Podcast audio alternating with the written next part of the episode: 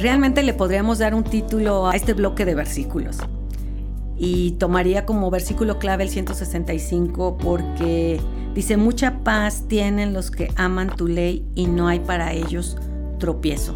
Mm, qué emocionante este versículo. Mucha paz. Creo que a veces creemos que es suerte. No, es paz cuando tú amas la palabra del Señor. Amar la palabra del Señor significa amar al Señor mismo, amar la autoridad, amar quien Él es y lo que Él ha dicho. Y esto es importante.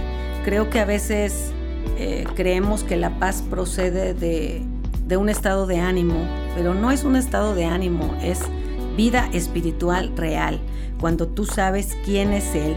Pero ¿cómo vas a saber quién es Él si no sabes lo que Él ha escrito? Lo que Él ha escrito pues lo tienes muy cerca para ti. Hay que leer. El alma humana a veces se mueve por circunstancias, creo que la mayoría de las veces y por sentimientos y no por la verdad de la palabra. Yo creo que hoy podemos decir, mucha paz tengo porque amo lo que tú dices, amo tu corazón, conozco quién eres tú y, no, y decido no moverme por circunstancias ni por sentimientos. Esto es importante el amor que el salmista tiene a la ley o a la palabra, también le lleva a tener un temor, no de pavor ni de miedo, sino de honra al Señor. Porque el amor a Dios realmente nos acerca a Él, pero el temor a Dios nos aleja del pecado.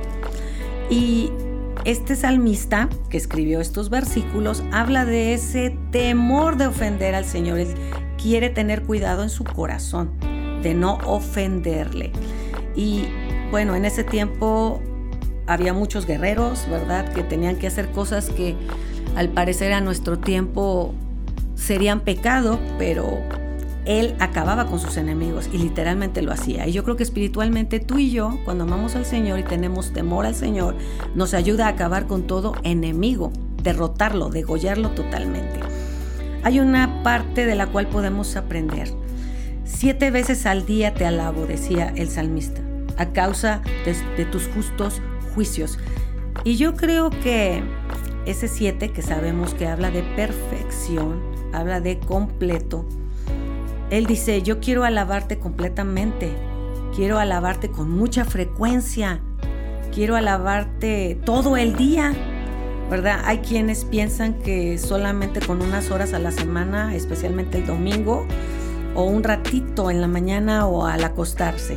No, el salmista dice, todo el día quiero alabarte, darte gracias porque escuchas mi palabra. Ahora yo creo que esta es una reflexión para animarnos alabar al Señor con frecuencia, no solamente en ciertos momentos o porque tenemos respuesta a nuestras oraciones aprendamos a hacerlo todos los días de nuestra vida. Que seamos un libro abierto donde la gente pueda ver todo lo que está escrito, porque amo la palabra. La palabra está en mi corazón. Tú y yo estamos destinados a tener mucha paz, porque amamos la palabra del Señor. Y no hay tropiezo para nosotros. No hay nada que nos afecte o que nos separe de su amor. Ese amor te va a proporcionar seguridad, en los tiempos violentos, en los tiempos peligrosos y creo que todo lo contrario ocurre con aquellos que quebrantan la palabra, que no creen en la palabra o que no aman la palabra. Porque está escrito que para ellos no habrá paz. Para ti, para mí, sí, hemos decidido amar al príncipe.